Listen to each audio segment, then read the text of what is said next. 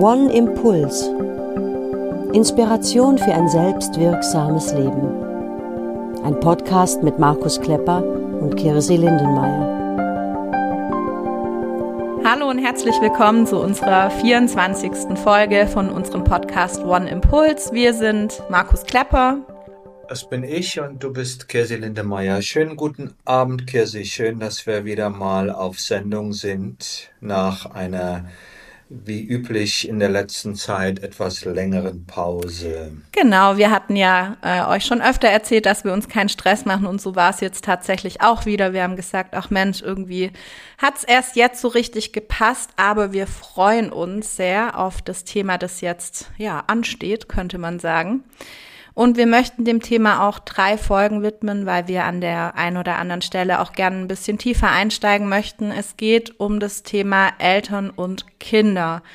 Markus, du hast es genannt, ein Band fürs Leben und ja auch eine Aufgabe für das ganze Leben.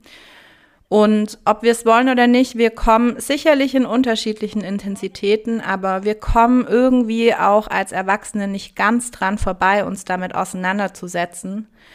Und ja, es ist einfach so, dass unsere Eltern einen prägenden Einfluss auf unser eigentlich ganzes Leben haben, würde ich fast sagen.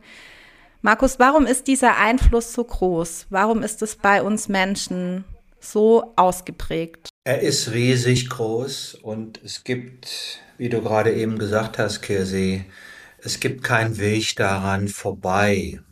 Ja, und wir erleben das ja oft auch so in der Arbeit, ob das nun die Arbeit im psychotherapeutischen Bereich ist oder im Seminarbereich, dass Menschen sagen, oh, ich habe keinen Bock, mich schon wieder mit meiner Lebensgeschichte und mit meinen Eltern auseinanderzusetzen. Das ist so lange her und es geht auch um die Gegenwart.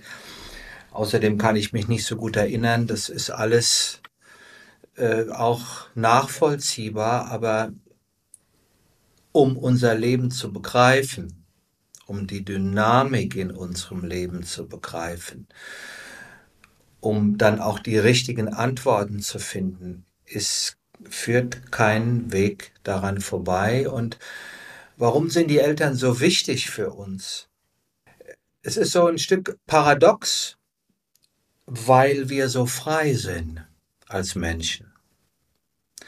Jedes andere Lebewesen ist in einem viel höheren Maße genetisch vorgeprägt. Es gibt Lebewesen, die kommen im Grunde fertig auf die Welt. Die haben aber auch nicht so viel Spannbreite, was sie in ihrem Leben gestalten und verändern können. Wir hingegen, wir haben eine riesige Entfaltungsmöglichkeit, nicht umsonst ist so diese Metapher, wir sind die, die Schöpfer und die Gestalter unserer Welt tatsächlich zutreffend. Wir sind unfassbar frei. Der Preis dafür ist, wir kommen sehr unfertig auf die Welt.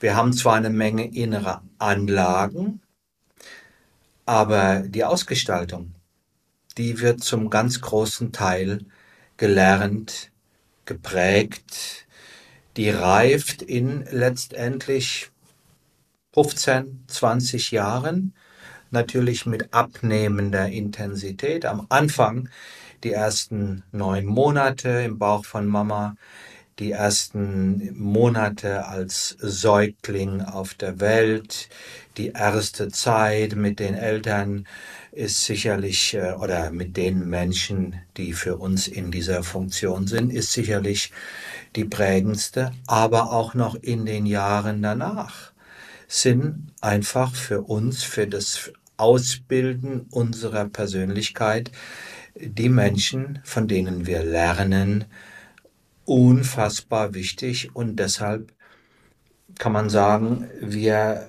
kommen da nicht dran vorbei. Und dieses diese Dynamik, dieses innere Band, dieses unsichtbare innere Band zwischen mir und meinem Vater, meiner Mutter, meiner Oma, meiner, meinem Opa, das ist häufig sowas wie der, der blinde Passagier in unserem Leben.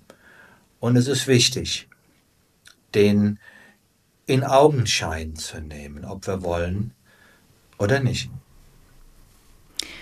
Genau, du hattest es gerade schon erwähnt, das finde ich nochmal wichtig, deutlicher zu benennen. Natürlich, wenn es Menschen gibt, die uns zuhören, die möglicherweise nicht bei ihren Eltern aufgewachsen sind, sondern ähm, bei anderen Personen, bei wem auch immer, dann gilt es natürlich für diese Personen, die um einen rum waren, die ersten Lebensjahre genauso. Wobei ich fast behaupten würde, dass wir trotzdem an den Eltern nicht ganz vorbeikommen, weil ja die Zeit eigentlich schon im Bauch der Mutter beginnt. Würdest du das so bestätigen, Markus? Auf jeden Fall. Also die, die pränatale Zeit, die ersten neun Monate, die Zeit der, der Symbiose zwischen dem Fötus dem Ungeborenen und der Mama. Das ist die Zeit, in der ganz grundlegende äh, Mechanismen äh, von Sicherheit, von Unsicherheit, der Umgang mit Stress, die Ruhe, äh, ja, äh, ausgebildet wird. Und ähm, es ist ja auch spannend, dass zum Beispiel Menschen, die ähm, adoptiert werden oder die ihre leiblichen Eltern gar nicht kennen. Ich denke da so an einige Klienten, mit denen ich im Lauf meines Lebens gearbeitet habe. Es gibt sowas wie diesen Wunsch, sie zumindest einmal in Augenschein zu nehmen. Äh, auch sicher aus diesem Bewusstsein, diesem Gefühl heraus, selbst wenn ich sie nicht kenne, sind sie für mich wichtig. Ja. Und die ersten neun Monate sind die Grundlage unserer Persönlichkeit. Und wir kommen alle, das ist jetzt kein Widerspruch zu dem, was ich gerade eben gesagt habe, ähm, wir kommen alle schon auch in gewisser Weise als Persönlichkeiten auf die Welt. Und wir sind auch geprägt von dem, was in Mamas Bauch passiert. Pränatal. Danke dir. Und zugleich haben eben die Menschen, wenn wir auf der Welt sind, auch einen sehr, sehr großen Einfluss. Du hast gerade ähm, den Begriff blinder Passagier genannt, äh, der, der sich da möglicherweise auch im Leben ja, im Leben mitfährt, wenn wir jetzt mal in der Metapher bleiben, und der uns auch ein Stück weit bestimmt. Wie äußert der sich denn konkret? Also in welchen Bereichen merken wir, wie sehr uns dieser blinde Passagier unsere Eltern beeinflusst? Also man könnte etwas kurz zusammengefasst sagen, alles, was uns in unserer Grundausstattung ausmacht, wird geprägt von dieser Dynamik. Und die Art und Weise, wie wir fühlen, ja, unsere emotionale Gesundheit und, und, und Lebendigkeit. Ich meine, Kinder mit dem Kindchenschema, mit ihrer, mit ihrem Liebreiz, mit ihrer Lebendigkeit, all das, was so ein Säugling mitbringt, ist dazu aus, ausgebildet in der Mama oder in dem Papa oder in der Umgebung, Gefühle auszulösen. Und die Art und Weise, wie diese Interaktion geschieht, prägt die Emotionalität, die emotionale Lebendigkeit und auch die Sicherheit eines Kindes. Ja, wenn da ein lebhaftes Hin und Her ist.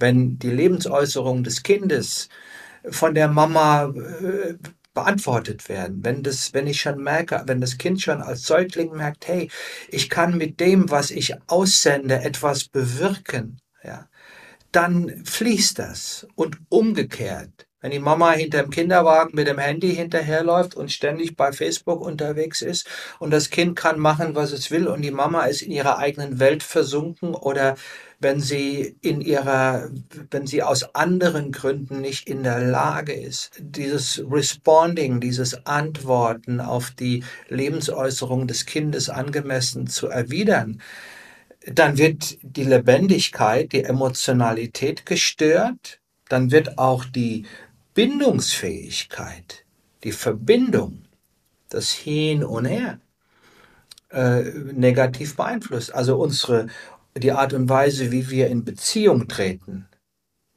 mit uns selbst, mit anderen, mit der Welt, unsere Bindungsfähigkeit, die ja essentiell ist für alles in unserem Leben.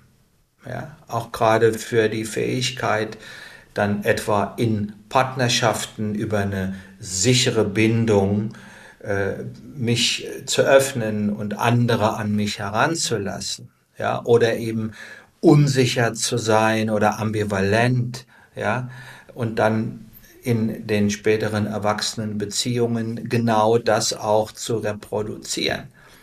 Das wird geprägt von der Bindung, von der Verbindung und auch von der Fähigkeit der Mama in, insbesondere zu dem Kind eine Bindung herzustellen, eine sichere, stabile Beziehung.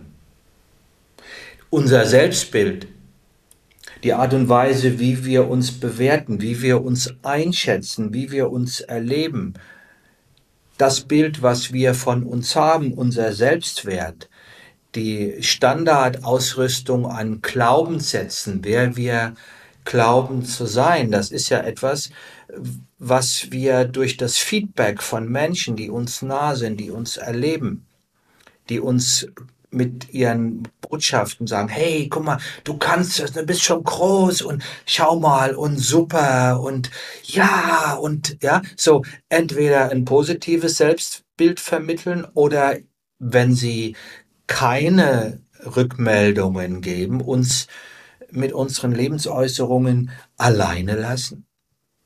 Ja, und dann uns Unsicherheit irgendwie äh, induzieren, ja, und natürlich auch insbesondere je älter wir werden, die Botschaften, die wir über uns von unseren Eltern hören, das ist die Basis du bist ja zu blöd, selbst dazu bist du zu blöd. Und wie kannst du dich wieder so anstellen? Und meine Güte, komm, gib mal her, ich mach das. Und ja, die Ungeduld der Eltern zum Beispiel, der Mutter, die überfordert ist bei den Schularbeiten oder, oder, oder. Das ist die Basis unserer Glaubenssätze und unseres Selbstbildes. Und natürlich auch die Art und Weise, wie wir mit Herausforderungen umgehen. Unsere Eltern sind unsere ersten Lehrer. Es gibt den Begriff, wir haben ihn in einem anderen Kontext vor langer, langer Zeit mal erwähnt, den Begriff der erlernten Hilflosigkeit. Ja, wenn, wenn, wenn ich als Kind erlebe, wie meine Mutter oder wie mein Vater ständig Angst haben, wenn was Neues passiert, wie sie dem Leben ängstlich gegenüberstehen, dann adaptiere ich das. Ja, dann, dann werde ich auch ängstlich. Und das ist nicht meine eigene, sondern sie ist übernommen. Oder wie sie mit, mit Schmerzen, mit Herausforderungen umgehen. Es gibt äh, zum Beispiel ein Kind verletzt, fällt hin, stürzt und es ist erstmal unangenehm, aber vielleicht nicht schlimm und dann schaut es zur Mama. Wenn die Mama signalisiert durch ihren Blick oder durch ihre Stimme, ja, alles halb so wild, dann ist die Wahrscheinlichkeit, dass das Kind anfängt zu schreien und in, in, in, in, in, in innere Unruhe gerät, viel geringer, als wenn die Mama sofort aufschreckt und diese Erfahrung dem Kind vermittelt und das Kind an der Reaktion der Mama merkt, um Gottes Willen ist ganz schlimm. Wir können letzten Endes diese Auswirkungen, die die prägenden Erfahrungen, die wir machen als Kinder mit unseren Eltern, Mama, Papa, Opa, Oma oder aber die Menschen, die an deren Stelle sind. Wir, wir können das überhaupt gar nicht überbewerten. Es gibt ja so diesen Satz von Paul Watzlawick, man kann nicht nicht kommunizieren, weil alles, was wir tun, ist Kommunikation. Und ich würde das jetzt auf dieses Thema äh, variieren und sagen, wir können die Bedeutung des Einflusses unserer Eltern auf unser eigenes Leben nicht überschätzen. Die ist größer, als wir in aller Regel uns so bewusst wahrmachen. Ja, und im nächsten Schritt haben wir uns überlegt, euch ja so eine Art Strategie in der Bewältigung dieser Aufgabe auch an, an die Hand geben zu wollen und haben das unterteilt in verschiedene Schritte. Und Markus, letztendlich hast du den ersten Schritt gerade schon auch anhand von Beispielen erklärt. Also letztendlich geht es darum, sich erstmal das Ganze begreifbar zu machen. Was ist denn damals und früher denn alles so gewesen? Was wurde mir vielleicht unterschwellig suggeriert oder auch nicht beigebracht? Jetzt hast du ja ganz viele wichtige Bereiche genannt und ich könnte mir vorstellen, dass das auch erstmal erschlagen kann. Also, dass man denkt, boah, okay, wie waren das eigentlich alles? Was war da und wie geht es und wie wirkt sich das aus? Was ist denn dabei wichtig, wenn man ähm, ja dem jetzt auf die Schliche gehen will, was du gerade so gesagt hast? Wie fängt man da an? Ja, also der erste Schritt nochmal ist äh, mir zu vergegenwärtigen, das ist wichtig. Ja, diese, die Verbindung, diese Dynamik, äh, in die ich hineingeboren worden bin, die ist so wichtig. Ja, wir haben ja im Zusammenhang mit dem Thema Salutogenese auch haben wir ein, zwei Folgen dazu gemacht, äh, darüber gesprochen, dass so das, äh, das Begreifen von Zusammenhängen vor dem Bewirken von Veränderungen kommt. Ich muss zunächst mal etwas, und das Begreifen ist weniger sowas wie ein kognitives, mentales, ja, ja, ich weiß, sondern eher sowas wie, oh mein Gott, tatsächlich, so wichtig ist das und mir werden Zusammenhänge deutlich.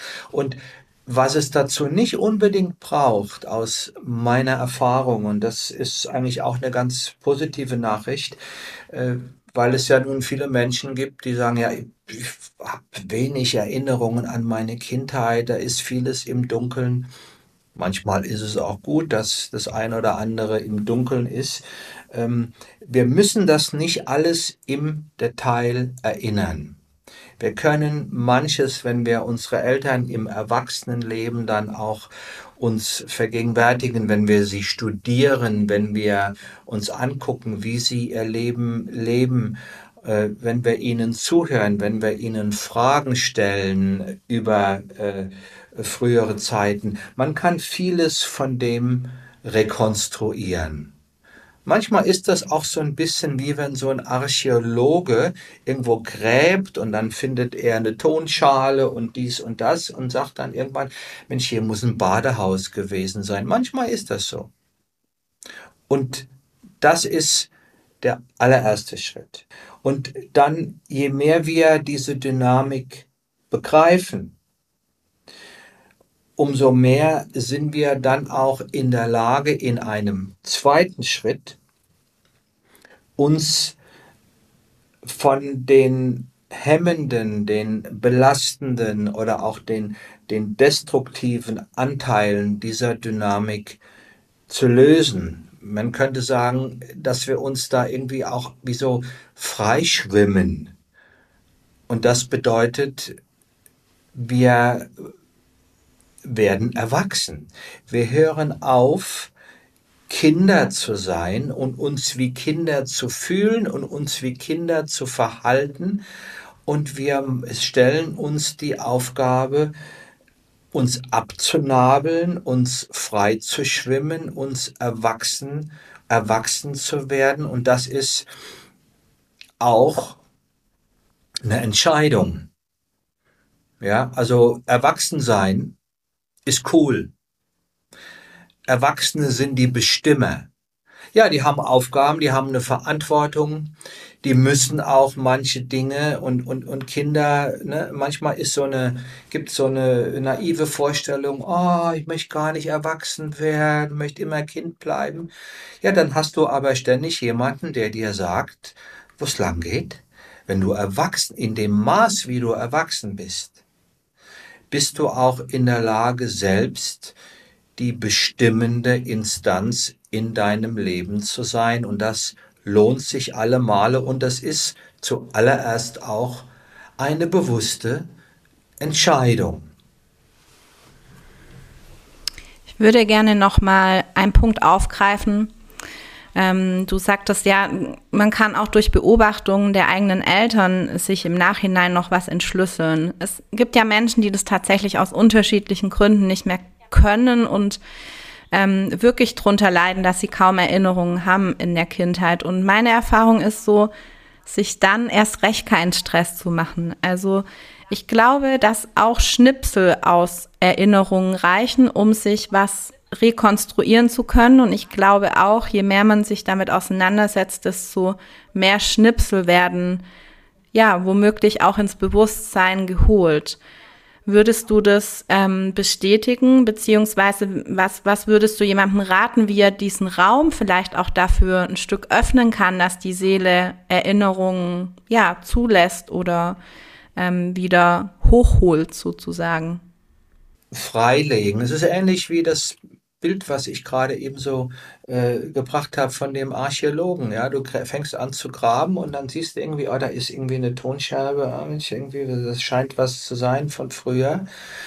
Macht zunächst mal noch nicht so viel Sinn, aber ist der Hinweis, hey, da bleib mal da dran, ja, und eben nicht an der Stelle auszusteigen, ja, ich habe keine Erinnerung, ich kann mich an die ersten zehn Jahre meines Lebens nicht erinnern. Insofern äh, vergiss es. Ja? Fang mit den Sachen an, äh, wo du merkst, Mensch, ja, wenn ich meine, meine Mutter erlebe, wenn ich meinen Vater erlebe, wenn ich meine Eltern miteinander erlebe, ja, da und da und da, das, äh, oder mich auch zu fragen, ja, Mensch, wie, wie, wie, wie, wird denn das damals gewesen sein? Die waren in, in meiner Kindheit mit Sicherheit nicht komplett anders, als sie sind ähm, im Erwachsenenleben. Das heißt, also sich nicht entmutigen lassen, wenn so diese vollumfängliche Erinnerung an die eigene Lebensgeschichte jetzt etwas äh, im Nebel zu liegen scheint. Und die Erfahrung zeigt auch, wer sucht, der findet. Also wenn ich anfange, mich damit auch zu beschäftigen und auch, wenn ich weiß, es ist wichtig, wenn ich weiß,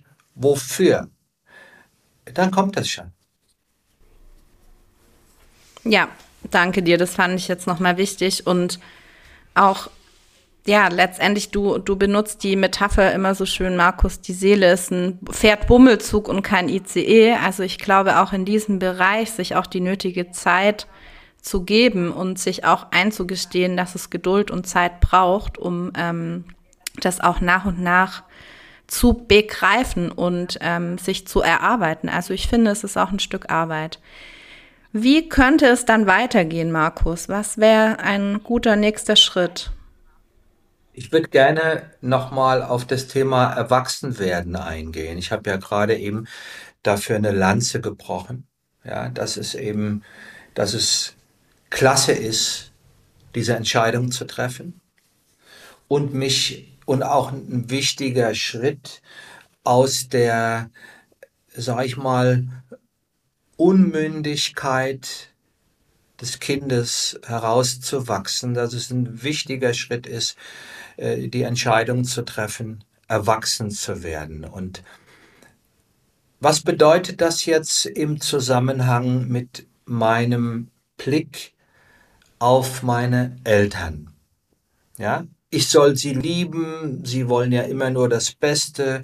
Und sie haben mir ja auch immer wieder gesagt, wie, wie wichtig ich ihnen bin und ja, wie sehr sie mich geliebt haben und so weiter und so fort. Und es gibt ja erstmal auch häufig, das erleben wir ganz oft, so etwas wie eine Scheu, nicht nur, wenn ich katholisch bin und äh, gelernt habe, die Eltern nicht zu lieben und zu ehren, ist eine schlimme Sünde, sondern auch ansonsten ist es ja äh, gar nicht mal so leicht, ihnen gegenüber äh, einen erwachsenen Blick einzunehmen. Und die erste Aufgabe, wenn es darum geht, erwachsen zu werden, ist, dass ich mir die Erlaubnis gebe, meine eigenen Gedanken zu denken.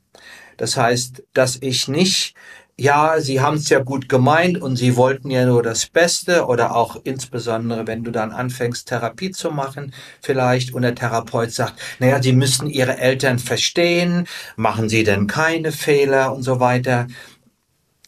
Eins nach dem anderen. Das erste ist, dass ich mir die Erlaubnis und auch den Auftrag gebe, zu sagen, wie finde ich das denn? Was die da so veranstalten. Oder wie sie früher mit mir waren. Ja, was ist denn mein Gedanke, wenn, ja, mein Vater war ein sehr ängstlicher Mann, der hat mich sehr geliebt, der war sehr äh, fürsorglich für seine Familie, aber er war sehr ängstlich und er war auch sehr unbeherrscht, also er konnte schon auch mal aus der Haut fahren, ja, und hat mich da auch sehr mit äh, klaren Grenzen konfrontiert. Und wie finde ich das denn? dass er mir so, begeg so gegenüber begegnet ist, dass er mir damals, als ich mit zwölf, drei Viertel äh, beim Ladendiebstahl erwischt worden bin, dass sowohl er als auch meine Mutter, dass die mich zwar einerseits rausgeboxt haben vor dem Jugendrichter, ja, damit der Sohn eine weiße Weste hat, aber dann in ihrer eigenen Angst mich behandelt haben wie ein Schwerverbrecher. Nicht nur, ja, ich kann das verstehen, weil die hatten Angst um mich und dies und das. Wie finde ich das denn? Ja, scheiße finde ich das. Dass die sich nicht anders dazu positioniert haben als das und meine eigenen Gedanken zu denken, das ist die erste Aufgabe. Die zweite Aufgabe, und die folgt meistens daraus, ist, dass ich mir die Erlaubnis gebe, meine eigenen Gefühle zu fühlen. Gerade die Unzufriedenheit oder die Wut, die Enttäuschung auf die eigenen Eltern die dann ganz schnell häufig damit kassiert wird. Aber sie haben es ja gut gemeint, aber sie konnten es ja auch nicht anders. Ist alles geschenkt? Mag sein. Nur um mich daraus zu befreien, hilft es nicht. Um mich daraus zu befreien, um erwachsen zu werden, ist es wichtig, dass ich mir den Raum gestatte und die Freiheit gestatte, meine eigenen Gefühle zu fühlen. Das heißt nicht, dass ich mit ihnen breche. Das heißt nicht, dass ich mit ihnen irgendwie äh, äh, rüde umgehe. Das heißt, dass ich das, was ich tatsächlich als meine Wahrheit empfinde, nicht länger deckle, ja, sondern mir diese Wahrnehmung gestatte. Manchmal, das erleben wir ja auch oft so in, in unserer Arbeit, bedeuten gerade diese beiden ersten Punkte, äh, wenn ich dann anfange, mich mit dem auseinanderzusetzen, was meine Eltern und ihre Bedeutung für mein Leben war, dass es so ein Stück Abstand braucht wenn ich die Wut, die ich habe, weil vieles, was früher gelaufen ist, eben so gelaufen ist, wie es gelaufen ist, in mir trage, dann wäre es wahrscheinlich nicht so, nicht so klasse, am nächsten Sonntag zu denen zum Essen zu fahren und mit so einem Hals da zu sitzen, sondern erstmal für ein Stück Abstand zu sorgen. Der nächste Schritt in dem Erwachsenwerden ist, dass ich mir gestatte, meine eigenen Entscheidungen zu treffen und auch diese zu verantworten. Also ne, mir mich zu fragen, okay, was stimmt denn für mich? Und nicht, ja, was würde Ihnen denn gefallen? Ja. Und als vierten und letzten Punkt, das erzeugt Spannung. Das erzeugt Stress unter Umständen. Bei mir, bei Ihnen, und auch zwischen uns. Und diese Spannung, die gilt es auszuhalten. Und das ist das, was wir uns häufig scheuen. Ja, weil wir hätten es gerne friedlich. Wir wollen keinen Streit. Wir wollen nicht, dass sie enttäuscht sind. Ja, als ich bin mit 19 von zu Hause, ich komme aus einem kleinen Dorf in der Nähe von Mainz und bin mit 19 nach Berlin äh, zum Studium gegangen. Und mein Vater hing sehr an mir und äh, der rief mich jeden Morgen an. Zuerst bei den Nachbarn, ich bin dann zu den Nachbarn in das Zimmer gegangen. Irgendwann hatte ich dann ein eigenes Telefon und er war bei der Bank, war Sortenhändler und hat äh, dann morgens kurz nach acht mich angerufen und äh, belanglose Gespräche. Ei, Bub, wie geht's dann? Und wie ist das Wetter? Und so weiter. Also so Gaga-Kommunikation, wo ich dann dachte, meine Güte, ja. Und als dann nach einer Weile mit meinem eigenen Telefon äh, das Telefon öfter mal besetzt war, morgens, weil ich um halb neun zur Uni gegangen bin, dann fragte er, du Bub, das Telefon ist besetzt, äh, was ist denn los? Dann habe ich gesagt, Vater, es rufen Freunde von mir an, weil ich gehe um halb neun zur Uni. Und dann sagte er mir in seiner unnachahmlichen Art, Bub, sag mal deinen Freunden, sie sollen nicht mehr anrufen zwischen acht und halb neun, weil du kriegst ein wichtiges Kleingespräch. So war mein Vater, ein Mann der klaren Worte. Das schätze ich an ihm. Das habe ich mir auch äh, bewahrt. Und dann habe ich zu ihm gesagt, Vater, meinen Freunden sage ich nichts, aber dir sage ich jetzt was. Ruf mich morgens nicht mehr an. Erstens. Zweitens, Weihnachten komme ich nicht nach Haus. Und das war für ihn gefühlt, als hätte ich ihm ein Messer in das Herz gerammt. Sein Sohn verstößt ihn. Eine große Spannung. Das kam aus dem Moment heraus, ich habe da nicht groß drüber nachgedacht, aber ich wusste, das ist für meinen Vater ganz, ganz, ganz, ganz schlimm, dass sein Sohn so mit ihm umgeht. Und die gute Nachricht dabei war, ich wusste, meine Mutter versteht das. Und sie erklärt ihm, dass dieses Verhalten von mir in Ordnung ist. Das hat es mir leichter gemacht, das auch so nicht gleich wieder zu kassieren, sondern tatsächlich beizubehalten. Also dieser Effekt oder diese Aufgabe, die Spannung auszuhalten in diesem Abnabelungsprozess, die ist, ist häufig die Krux. Da scheitern manche, weil sie das eben nicht mögen und nicht gewohnt sind. Aber es ist wichtig. Ja, es hat halt auch nicht jeder so viel Wumms wie du in dem Alter. Ich mag die Geschichten immer sehr von deinem Papa und dir. Ja, und ich glaube, in dem mhm. Zusammenhang, also da spreche ich auch tatsächlich aus eigener Erfahrung, ist einfach nochmal ganz wichtig, du hattest es vorhin schon mal erwähnt, ähm, ich darf was an meinen Eltern doof und blöd finden und trotzdem kann ich sie oder lehne ich sie nicht komplett als Menschen ab. Ne? Also sich auch diese Erlaubnis zu geben, Dinge zu trennen, zu unterscheiden, ähm, dass es eben nicht nur schwarz oder weiß gibt. Also ich liebe meine Eltern über alles oder ich äh, verachte und hasse sie, sondern dass ganz, ganz viel dazwischen liegt. Das ist, glaube ich, an der Stelle wirklich nochmal wichtig, ähm, weil es oft ja auch ähm, Momente geben wird, in denen man sich an Dinge erinnert, die einem wirklich viel gebracht haben, wo man tolle Werte oder Vorstellungen oder was auch immer vorgelebt bekommen hat. Im, im besten Fall ist es auch mit dabei oder im, im guten Fall. Und warum, Markus, also sicherlich mischt sich da ja auch nochmal was Kindliches rein, aber warum ist das so ein schwieriger Schritt, diese Kritik an diesen Menschen äußern und auch denken zu dürfen. Also wenn ich, wenn ich so schaue in Freundschaften oder mit anderen Menschen, Arbeitskollegen, Kolleginnen, ist es ja oft viel einfacher zu sagen, ja, also das Verhalten fand ich jetzt irgendwie daneben. Da ist es für uns ziemlich klar. Warum ist dieser Schritt bei den eigenen Eltern so schwer? es gibt ja auf der einen Seite, gerade dann, wenn ich äh, katholisch groß geworden bin, ja, es gibt die, die, die sieben Gebote und äh, du sollst deine Eltern lieben und ehren und äh, du darfst dich ihnen gegenüber nicht äh, kritisch äußern. Das ist, so bin ich groß geworden. Ja.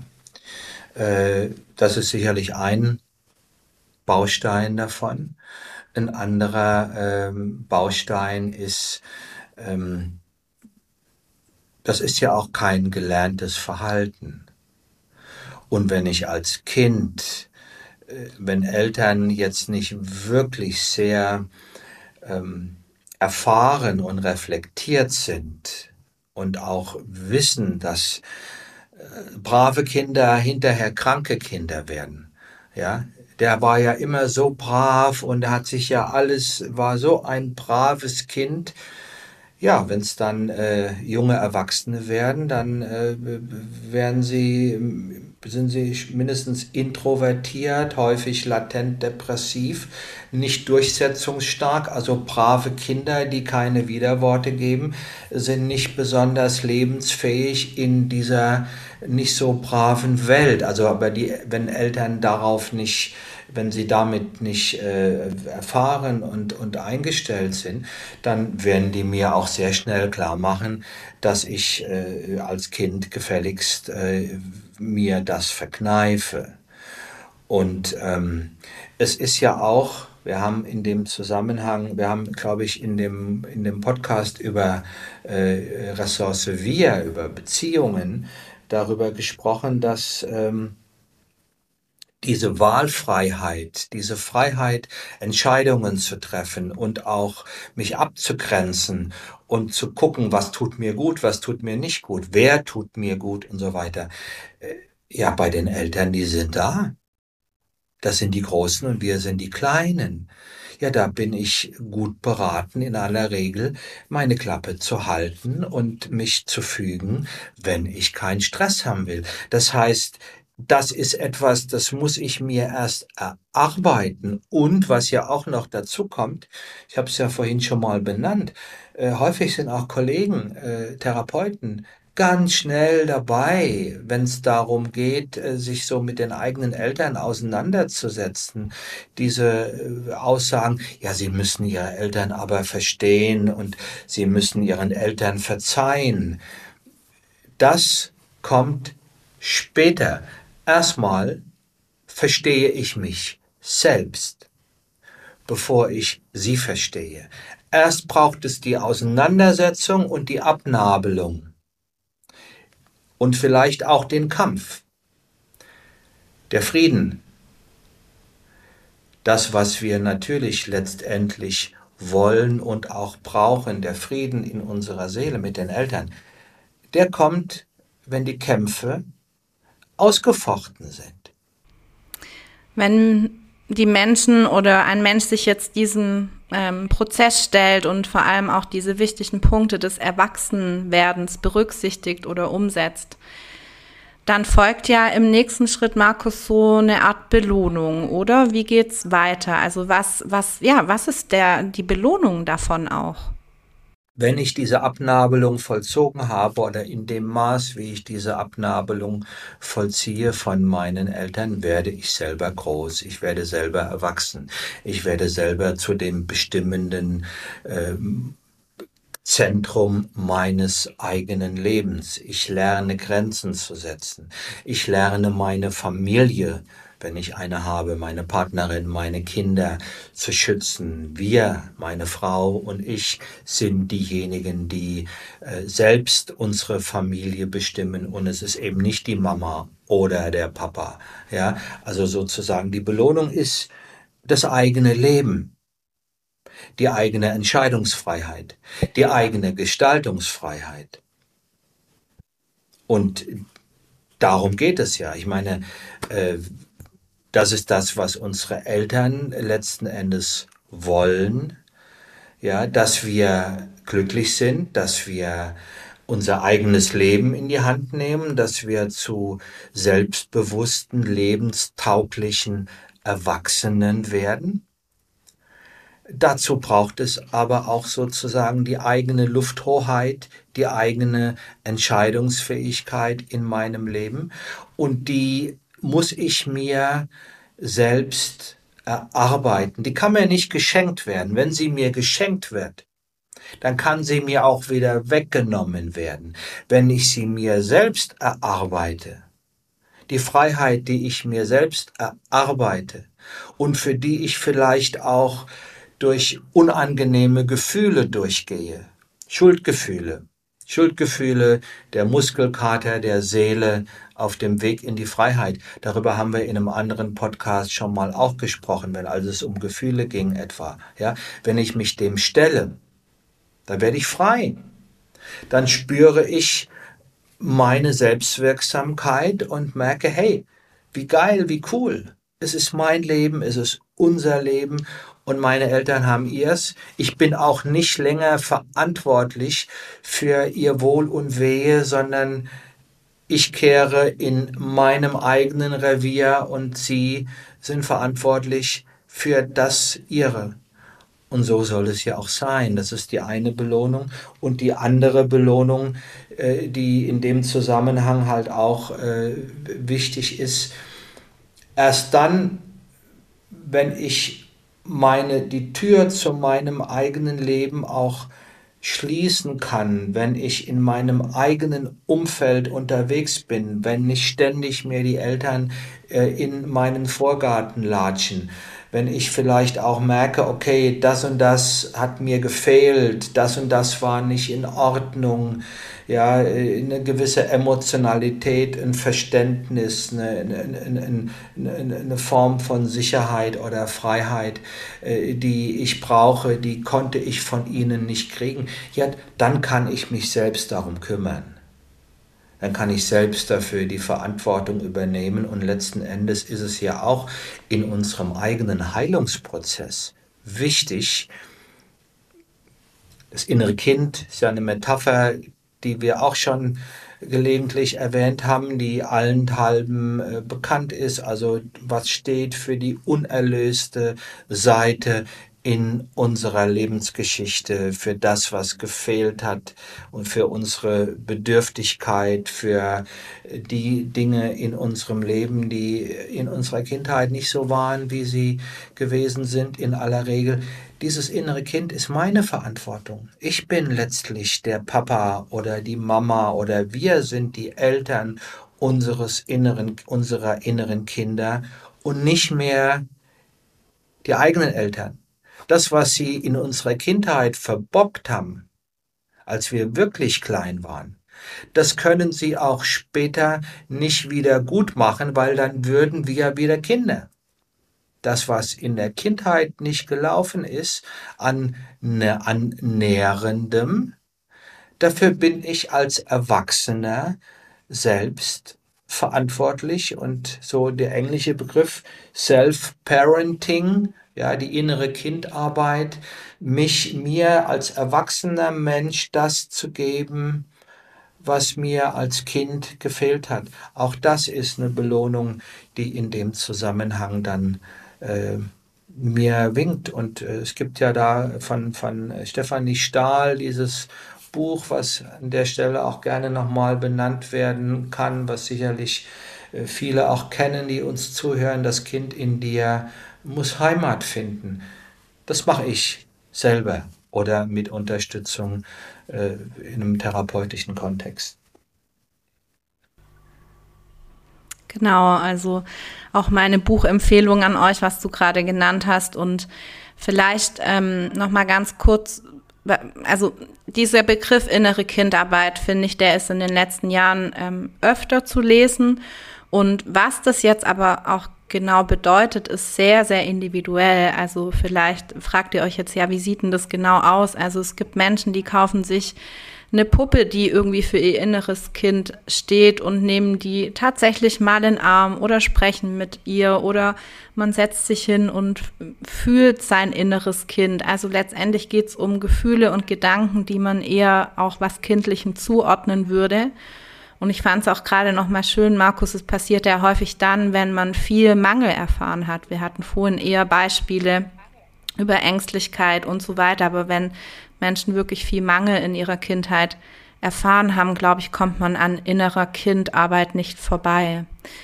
Hast du noch ein Beispiel für innere Kindarbeit oder passt es so?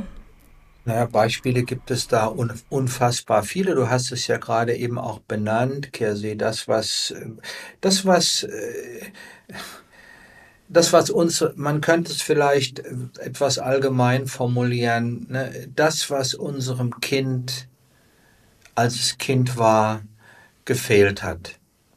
An Verständnis, an Aufmerksamkeit, an Schutz, an Halt. Und wo es als erwachsener Mensch vielleicht spürt, hey, da bin ich unsicher, äh, da geht's mir nicht gut, äh, da falle ich immer wieder in, in bestimmte Löcher. All das auch wenn ich ansonsten im Job oder in meinem Leben meinen Mann oder meine Frau stehe. Ja, so die, die unerlösten Seiten unserer eigenen Seele. Die verweisen auf Defizite in unserer Lebensgeschichte. Da ist etwas nicht genährt worden. Und auch darüber haben wir gesprochen, im Zusammenhang mit dem Thema Resilienz etwa. Ja. Äh, ich kann das als Erwachsener nachnähren. Ich muss nicht zu meinen Eltern gehen als 50-jähriger Mann und sagen, bitte versteht mich doch, bitte seht mich doch. Äh, ja, warum? Das ist ja häufig so, dass Menschen dann auch immer wieder dorthin zurückgehen. Besser wäre es, sie in ihrer, in ihrem Kosmos zu lassen und mich selbst zu verstehen und mich selbst zu sehen und die Aufgabe, was brauche ich denn jetzt, damit es mir gut geht? Was brauche ich denn jetzt, dass ich mich äh, in, in Frieden erlebe? Was brauche ich denn jetzt, um mich zu trösten? ja, um mich mit mir und meinem Leben gut zu fühlen, dass ich mir diese Frage selbst stelle und auch selbstwirksam dafür sorge, mir diese Erfahrungen oder diese Menschen in mein erwachsenes Leben einzuladen, statt äh, immer wieder zu meinen Eltern zu gehen und zu merken, scheiße, das ist immer noch nicht möglich. Ja, das ist für beide Seiten unfassbar belastend und das macht uns nicht erwachsen und frei, sondern hält uns in unserer kindlichen Bedürftigkeit oder es äh, beansprucht dann den Partner, äh, der ja eigentlich auf Augenhöhe sein sollte, eine Rolle zu übernehmen, die früher die Mama oder der Papa irgendwie nicht ausgefüllt hat. Und so entsteht mehr Verstrickung, mehr Leid und nichts Positives. Mir lag es auch schon auf der Zunge, noch hinterher zu schieben. Leider äh, findet man es auch nicht in Liebesbeziehungen. Ja, ähm, Markus, du hast es gerade eigentlich schon benannt. Trotzdem möchte ich es nochmal unterstreichen. Also es ist eigentlich in jedem Alter möglich, sich noch fehlende Vorbilder zu suchen und und oder Erfahrungen nachzuholen. Mm, was würdest du denn empfehlen? Wie macht man sich denn auf die Suche nach solchen Menschen? Wenn ich als erwachsener Mensch feststelle, mir hat in meiner Kindheit, äh, mir, hat, mir hat mein Vater als Vorbild gefehlt. Und mir fehlt da was in meinem Mannsein oder in meiner Haltung äh, in der Welt mein Ding zu machen, dann ist der erste Schritt zu sehen, hey, ich habe das von meinem Vater nicht gelernt oder ich habe das von meiner Mutter nicht gelernt und ich würde das gerne lernen. Und dann gehe ich danach auf die Suche. Ich suche mir Menschen, die das verkörpern. Ja, ich habe, das kann man vielleicht äh, nochmal in einem, in einem späteren Kontext auch benennen, so aus meiner eigenen Lebensgeschichte.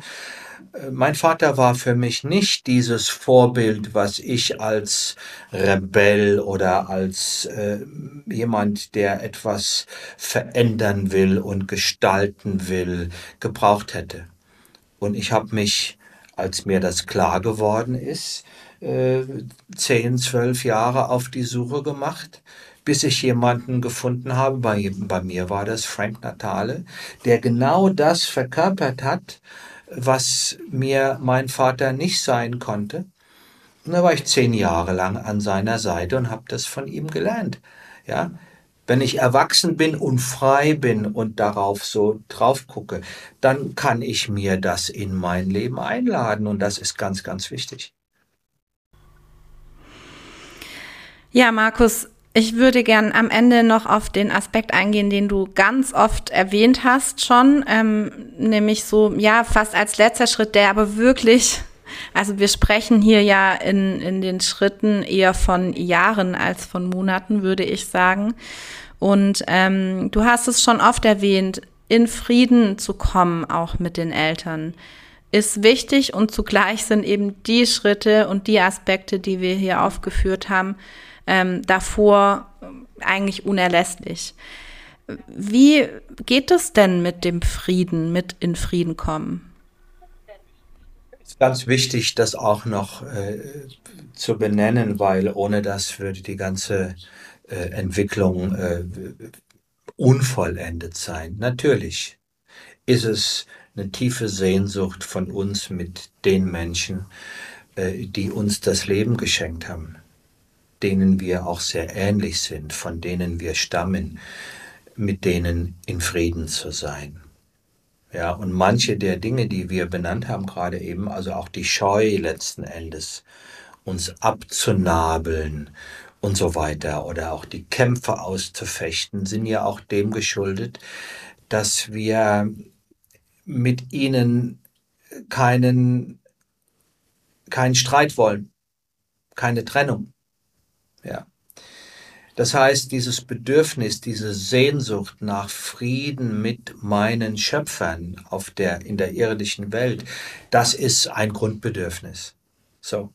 Und was ich ganz wichtig finde, so auch aus meiner eigenen Lebensgeschichte und auch aus meiner Arbeit, ich habe es vorhin schon mal benannt, Frieden kann dann entstehen, wenn die Kämpfe gefochten sind wenn die Schlachten geschlagen sind, wenn der Krieg vorbei ist, dann kann der Frieden entstehen.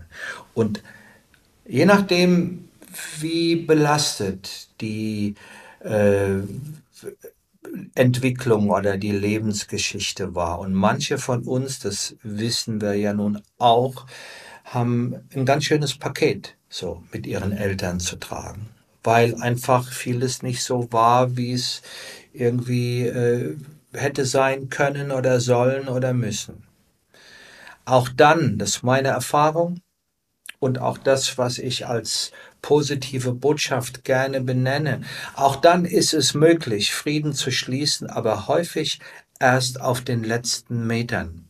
Ja, wenn die Eltern krank werden, wenn in, in der Zeit, wo äh, sich das Verhältnis umkehrt, wo äh, sozusagen die, die die Großen waren, die Kleinen werden, wo sie uns brauchen, wo sie unsere Fürsorge brauchen, wo sie unser Caring brauchen, wo sie nicht mehr die Instanzen sind, an denen ich mich abarbeiten kann oder muss, denen ich mich abgrenzen muss, sondern wo sie unseren Schutz brauchen, unsere Fürsorge brauchen, unsere Anteilnahme brauchen oder auch wo sie merken, ähm, es wäre gut, auch von mir aus ähm, den Frieden einzuladen. Ja. Äh, dann ist meistens der Zeitpunkt und das können die letzten Monate im Leben der Eltern sein oder die letzten Jahre im Leben der Eltern sein, wenn sie sich von dieser Aufgabe, unser Leben zu bestimmen, verabschiedet haben und merken, okay, jetzt ist es eh gelaufen, ja, dann ist häufig der Zeitpunkt, Frieden zu schließen.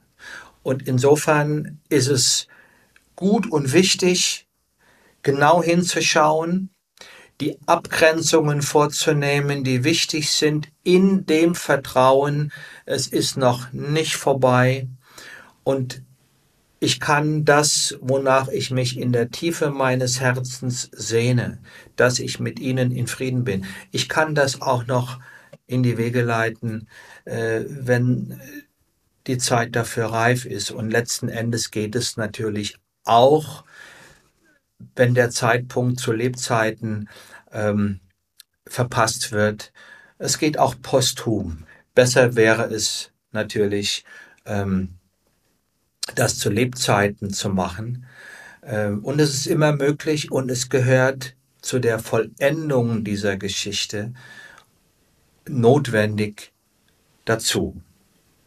Das heißt, das dauert häufig, dieses Band und diese Prägung, die ist ein Leben lang. Und ich habe auch letztlich ein ganzes Leben Zeit, um die Geschichte rund zu machen und dafür zu sorgen, dass der Kreis sich schließt. Ich habe noch eine Geschichte oder eine aus von der Klientin, die ähm,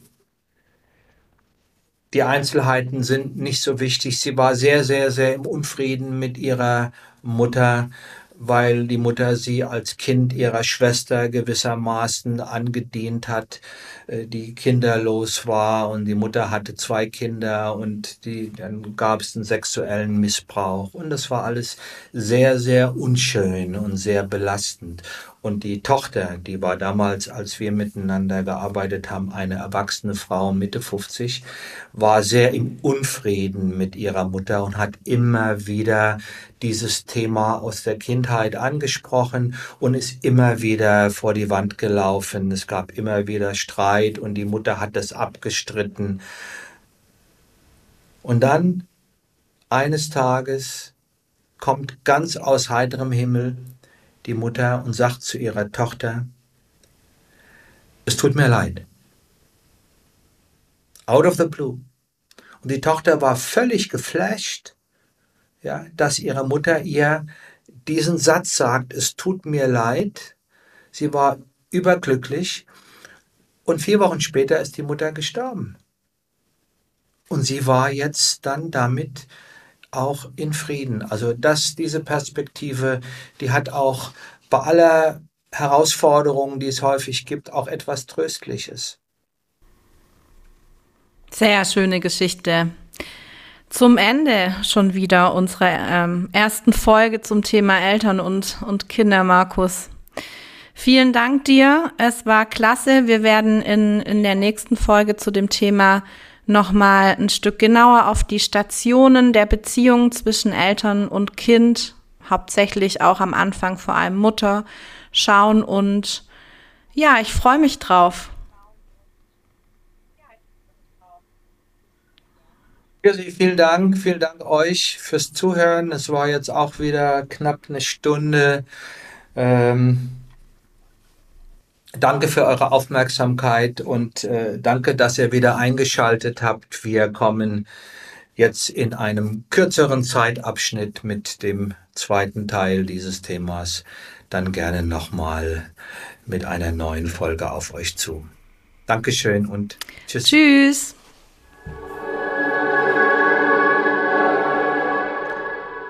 Ihr Lieben, noch ein kleiner Hinweis aus der Post-Production.